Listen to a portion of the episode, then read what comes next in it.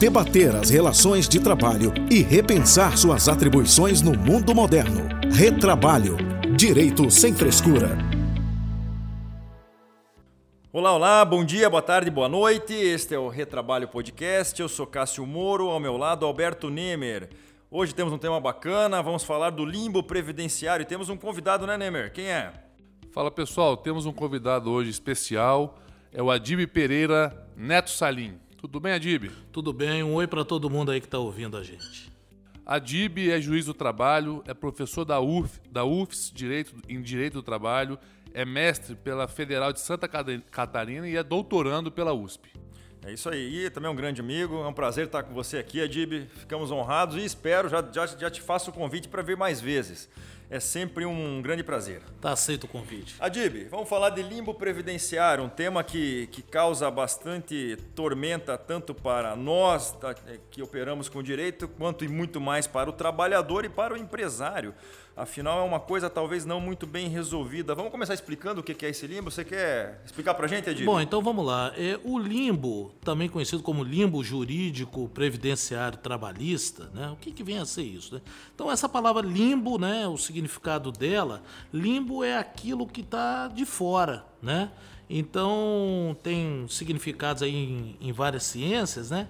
É na, na teologia cristã, o limbo é aquele local onde estão aqueles que não são merecedores de ter a vigilância de Deus, né? Na astronomia, o limbo é a, é a superfície dos corpos celestes, né? É a parte que você vê, mas também representa o que está de fora, né? Então, o limbo é aquele local onde estão aqueles que estão de fora de alguma coisa, né? No caso nosso aqui, nossa análise hoje, o que vem a ser isso? Né? O trabalhador sofreu um acidente ou sofre de uma doença, é afastado do trabalho porque não tem capacidade para trabalhar, vai para a Previdência Social, passa lá um tempo, né, um afastamento temporário, não é um afastamento definitivo, né, e recebe a alta previdenciária. Ao receber a alta, o caminho automático é retornar ao trabalho. Ao retornar ao trabalho, ele passa por um exame médico na empresa, na, médico da própria empresa ou médico contratado pela empresa, até porque tem uma norma regulamentar que trata dessa obrigação, a uhum. NR, 7 né? Exatamente. E ele vai, vai e é detectado lá que ele não tem capacidade para o trabalho, né? Então ele não tem capacidade para o trabalho, ele não pode trabalhar. Onde chega o limbo? Se ele não pode trabalhar, ele não tem salário. E se ele está em alta previdenciária, ele não recebe benefício previdenciário. Então, esse trabalhador é considerado no limbo. Né? Ele está numa situação que ele nem é, nem está trabalhando e, portanto, é credor de salário e nem está na condição de segurado, afastado, recebendo benefício. Ou seja, se o INSS dá alta, o INSS considera ele apto para o trabalho. Entretanto, os médicos da empresa, o próprio trabalhador se encontra inapto, ele não está bem ainda. Inapto, é. Você aí falou. Quem Pode... que errou? Então, você até botou aí pelo menos duas situações que geram o mesmo uhum. efeito, mas são é, é, passíveis de ter uma interpretação diferente até dos tribunais. Né? Na primeira situação, o empregado, embora recebeu a alta da, da, da Previdência, ele já de antemão não se considera apto para o trabalho. Procura o seu médico particular e o seu médico particular diz: Ó, oh, cara, você não tem condição de trabalhar, você ainda está inapto, né? É, e na outra situação, ele até acreditou naquele laudo, naquela conclusão da alta previdenciária, né? Não necessariamente teve laudo no final, porque pode ser uma alta programada, um uhum. sistema que o INSS está usando muito. Então, ele, ele chega na empresa achando que pode trabalhar, mas a empresa, com uma responsabilidade em colocar alguém que teve afastado para trabalhar, faz um exame mais rigoroso nele e detecta que ele não tem condição para trabalhar. E aí o limbo vai entrar numa situação específica. O INSS, a empresa vai chegar, ó, você não está apto, recorra. E, e lava as mãos, né?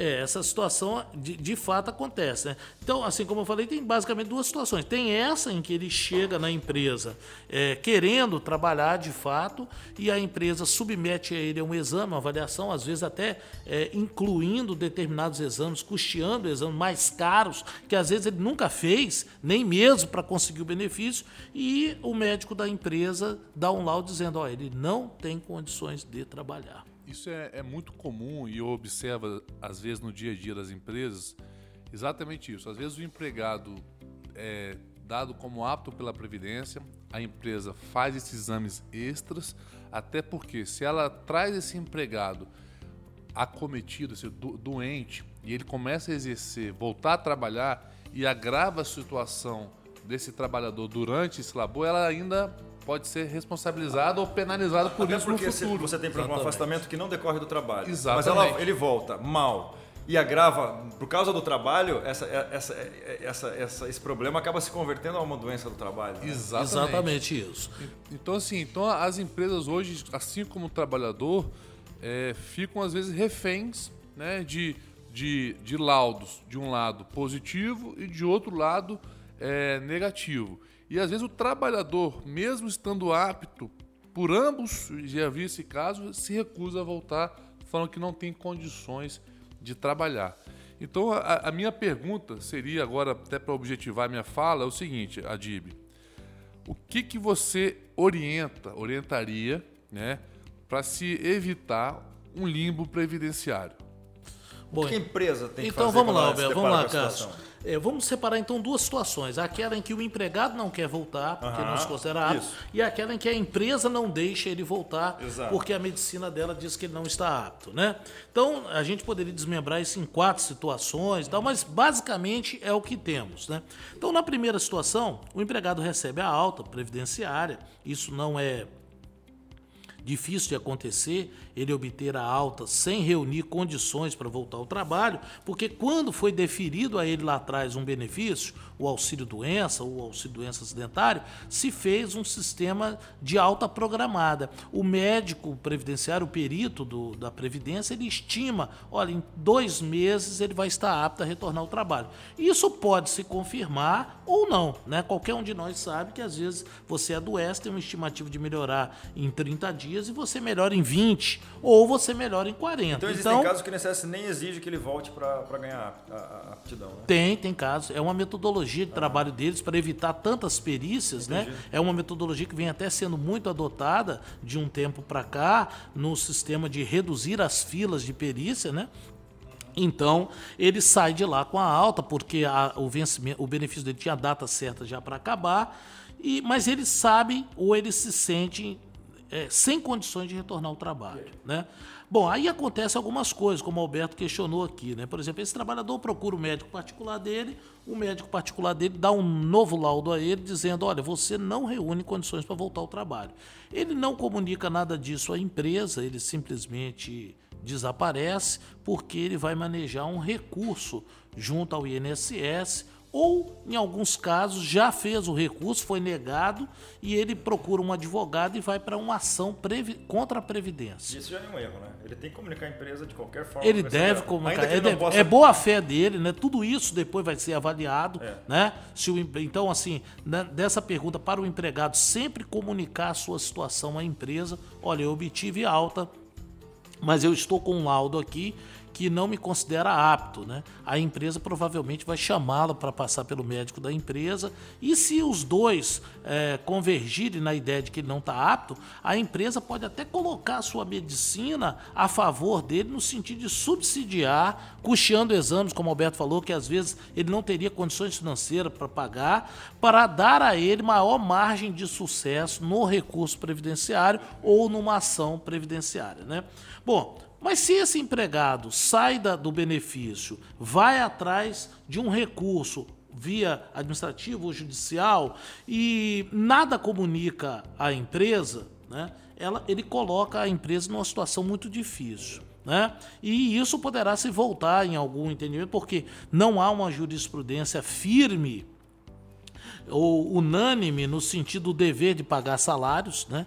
Basicamente, o que a gente pode dizer é que há uma jurisprudência forte no sentido de dizer que se, é, quando eu digo forte, é uma jurisprudência é, que está lá na, no Tribunal Superior do Trabalho, no sentido de que se o empregado queria trabalhar mas foi a medicina da empresa que disse que não reunia condições e encaminhou ele a ideia do recurso previdenciário, ela deve pagar os salários dele nesse período. Mas o contrário, se ele desaparece, ele pode até receber um abandono de emprego. Né? É, é, não é. que seja impossível reverter esse abandono depois, mas vai dar mais trabalho ainda a ele. Depende então não se recomenda ao empregado não avisar. É, eu penso assim. É, e pelo lado da empresa, se me permite complementar, uhum. se a empresa tem ciência que ele teve alta previdenciária, ela deve, por telegrama, por carta, por Exato. telefonema, convocá-lo imediatamente a retornar ao trabalho e fazer o exame. Eu, eu, eu, o que eu penso, depois eu quero a opinião de vocês, até porque a jurisprudência é, titubeia bastante. É, a partir do momento que o, o INSS dá alta previdenciária, é um ato de fé pública que acaba com a suspensão e interrupção do contrato. Se acaba com a suspensão ou interrupção do contrato, tem o dever o trabalhador, como, como você disse, é de, de informar a empresa, sob pena até de ser demitido, por, dispensado por justa causa por abandono do emprego. Por abandono. Do outro lado, a partir do momento que houve a alta previdenciária e a empresa foi comunicada, é por isso que é importante que a empresa seja comunicada, ainda que o trabalhador não possa voltar, já que o contrato acabou a causa de suspensão e interrupção, a empresa deve voltar a pagar salários. Daí você vai falar, ah, mas teve o recurso, o INSS errou, ele não estava apto mesmo. O que a empresa vai fazer com isso? Uma ação regressiva contra o INSS? Porque o INSS, na verdade, deu uma alta que não devia? É, eu já vi casos de, de ação regressiva, né? tentando receber é, da Previdência aquilo, né, da Previdência, aquilo que pagou em função de uma alta equivocada. Acho perfeitamente né? válido também. É um direito de ação que a, é. a empresa tem. Eu tenho aqui como experiência orientada da seguinte forma. Quando o funcionário volta, quando o funcionário volta e o INSS deu apto, deu aptidão a ele, a empresa deu inaptidão. Então ele vai recorrer dessa decisão. E quando ele está nesse limbo, que, que normalmente orienta a empresa? Paga o salário, mas faça um termo de quê? Porque se ele, no momento que ele recorre, ele tem, ele tem êxito nesse recurso, ele recebe retroativo.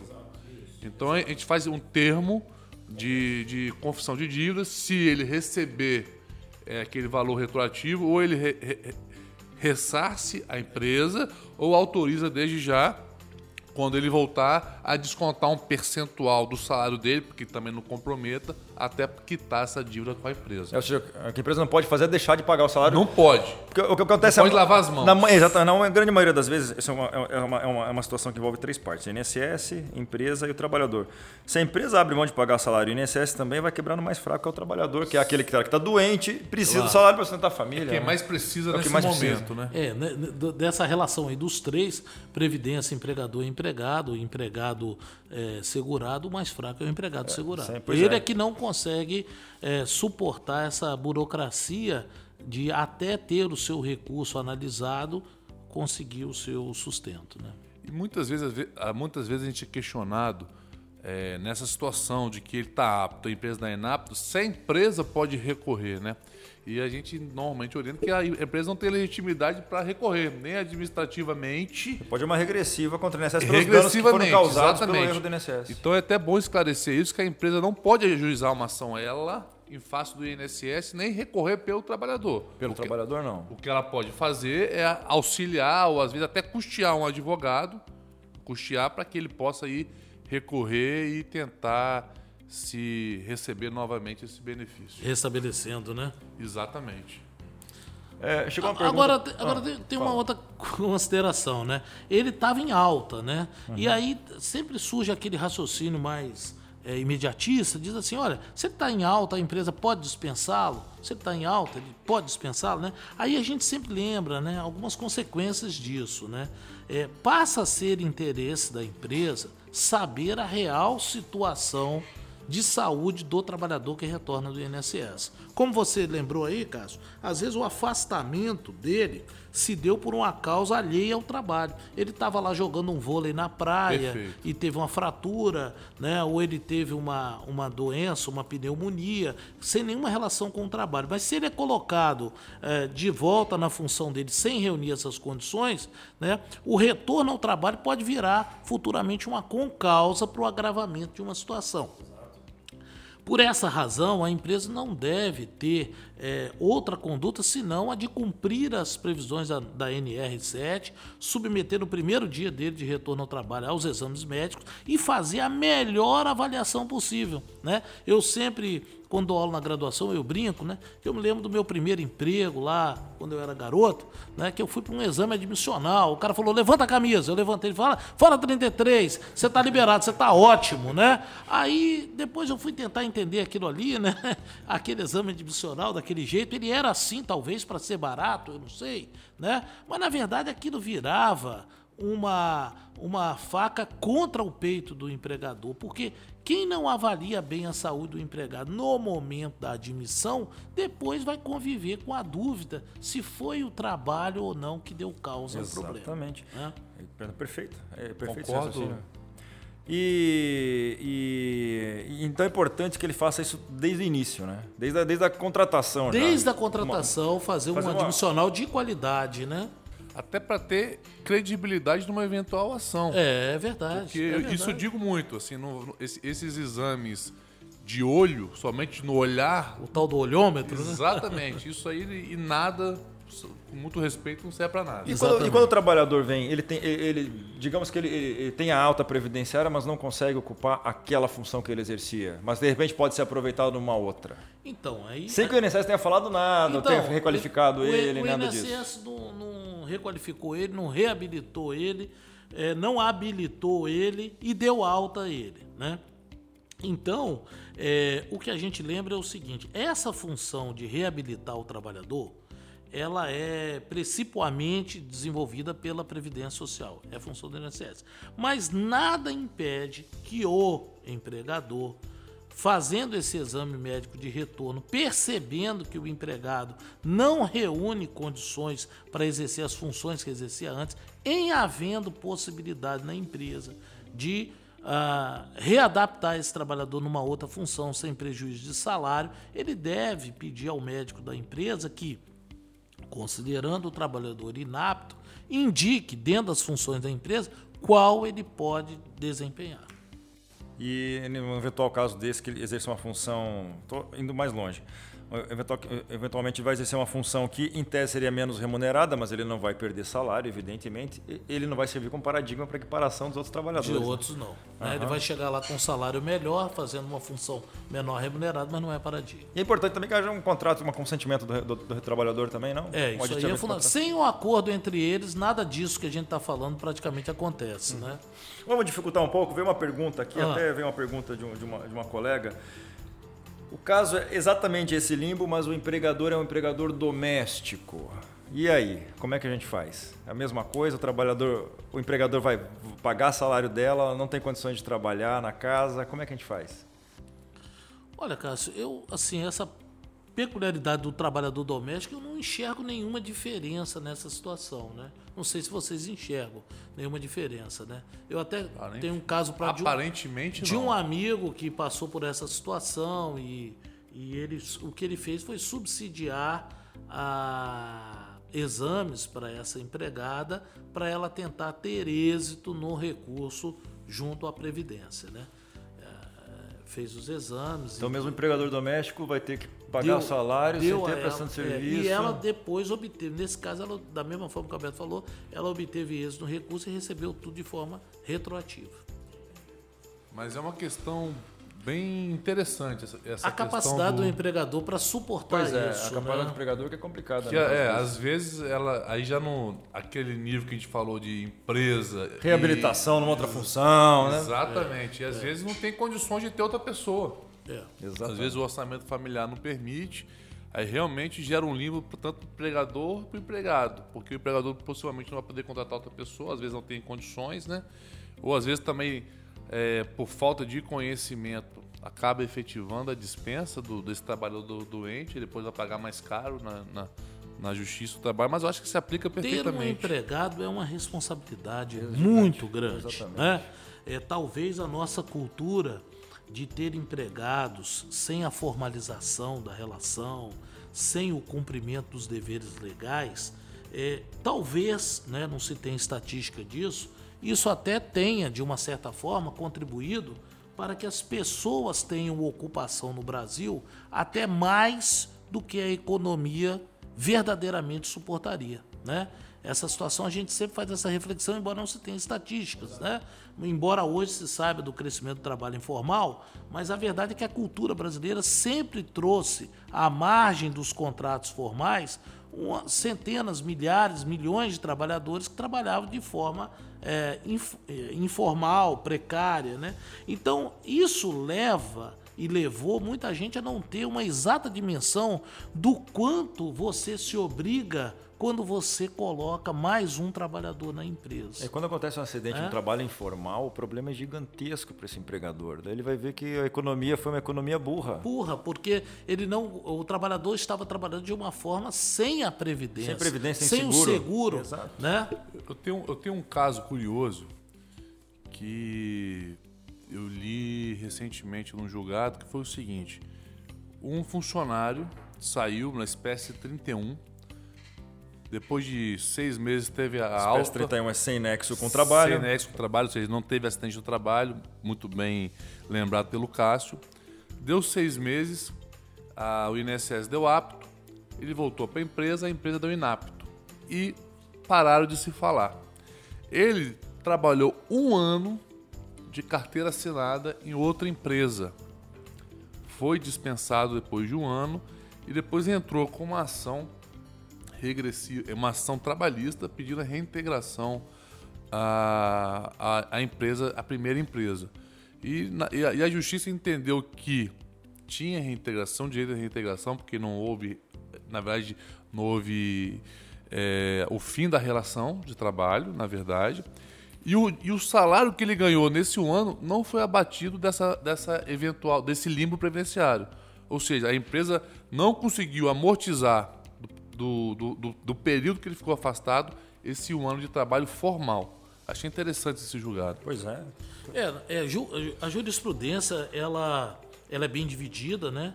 Como a gente conversava é, um pouco antes, é, no TST há uma jurisprudência firme no sentido de que se o empregado comparece para o exame de retorno e para o trabalho e é, o- e é a medicina da empresa que detecta que ele não tem condições para trabalhar e orienta-o a recorrer administrativamente pelo retorno do benefício, os salários são devidos nesse período. Né? Agora, é, quando o trabalhador ele não se conforma com a alta previdenciária e ele não se coloca à disposição para trabalhar, quando ele não passa pelo exame de retorno, situações que nós já até falamos aqui que poderiam gerar até na empresa pela falta de contato, por ele não responder à aplicação de uma justa causa, ainda que posteriormente passível de ser rediscutida, eh, nessa vamos encontrar vários julgados, principalmente TRT de São Paulo, segunda região, dizendo que não é devido o pagamento de salários. Né? Bom, acho que E- estamos... Ah, diga lá. Tem mais coisa ainda? Tem mais Tem, perguntas aí? tem. Estamos quase no tempo, mas pode Quase no complementar. tempo, então. Claro. Então, essa situação, ela representa aí uma situação na qual nós vivemos numa lacuna, né? Numa lacuna de normas dizendo quem deve pagar, né? Tudo que nós falamos até aqui, se o empregador deve pagar os salários, é baseado em princípios do direito do trabalho. Nós não temos uma norma posta. né? Então, a função social da empresa é muito invocado como princípio para justificar essa obrigação de pagar, né? Mas aí agora eu achei na internet o projeto de lei, eu passo até para vocês aí, 6526 Eu conheço, de muito bom, 2019, muito bom. Do deputado, acho que o autor é o Túlio Gadelha, Isso. PDT do PDT do, do Recife, É o marido da. Fátima Bernardi. Ele não gosta de falar isso, mas É, marido, né? Aí, aí eu já não sei se é marido. Mas enfim. namorado. É o namorado, Isso, né? isso. E aí, esse projeto aí, não sei se você já tinha visto isso, Cássio, ele, ele dá aí uma diretriz, ele tenta disciplinar essa questão do limbo previdenciário. Eu confesso que eu li aí uma parte, né? O que, que me chamou a atenção aí? Me chamou a atenção que ele adota uma posição expressa sobre o dever do empregador pagar os salários nesse período enquanto ele aguarda a apreciação de um recurso. É. Tem uma redação meio truncada aí, acho que logo no primeiro artigo, que diz: olha, ele tem que pagar o salário salvo se ele se recusa a trabalhar. Né? Então aí seria. Se ele tá mal, não é não nem foi, de- não foi muito claro, É, né? dá pra melhorar É isso triste aí. quando já vem um projeto de lei que já dá uma interpretação duvidosa. Mas acredito que salvo aí seria aquela situação na qual a medicina da empresa considera ele apto, E ele não quer. a né? Previdência deu alta, mas ele se considera doente e não Entendi. quer trabalhar. Deve ser essa a situação. Eu só queria fazer um Tá complemento. andando esse projeto, hein, Alberto? Tá andando. Eu vi, eu tive conhecimento desse projeto e tem um outro projeto de lei que agora me falha a memória de quem é o autor, que eu achei muito interessante, que eu acho que é um passo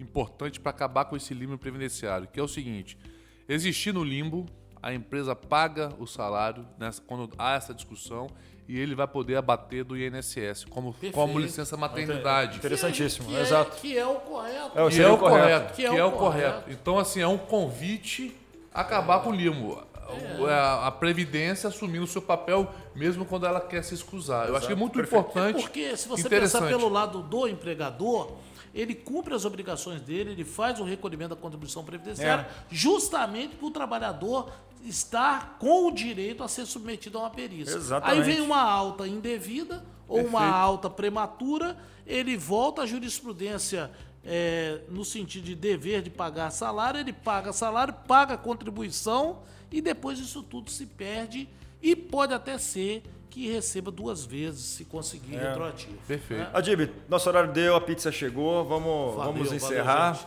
Foi rápido, hein? Quer fazer uma coisa? Só queria agradecer mais uma vez aí a presença Bom, do Adib. Eu que agradeço. Grande, grande juiz, grande professor e obrigado aí pelos ensinamentos. Nada disso. Obrigado pelo convívio aí. Estou sempre à disposição. Só recapitulando então, o trabalhador, quando tiver alta médica, independente de estar bem ou não, deve comparecer na empresa, Deve informar. comparecer à empresa. E a empresa deve submetê-lo a exames e pagar salário. pagar salário. E, e- e reforçar a ideia de que, a- a- ainda que se imagine que a melhor postura para a empresa seja não, não analisar a fundo a, a situação média do trabalhador, isso pode se voltar contra ela futuramente. A Exatamente. jurisprudência aí tem vários casos do limbo gerando dano moral ao trabalhador. E aí, que- que valor vai ter esse É, dano moral? ele se fica lá sabe. sem salário, sem receber, com a Isso, família em. isso. Perfeito. Posso, podemos encerrar? Podemos encerrar. Nos sigam na, no, no- Sigam nas redes sociais, no Instagram, arroba Retrabalho Podcast. em todas as plataformas. Vocês quem está ouvindo já sabe, em todas as plataformas, ouçam, divulguem. Curtam o Adib também na- na- no Instagram, é arroba Adib Salim. E é isso, muito obrigado. Até a próxima, pessoal. Até a próxima, pessoal. Obrigado. Até logo, tchau, tchau. Debater as relações de trabalho e repensar suas atribuições no mundo moderno. Retrabalho. Direito sem frescura.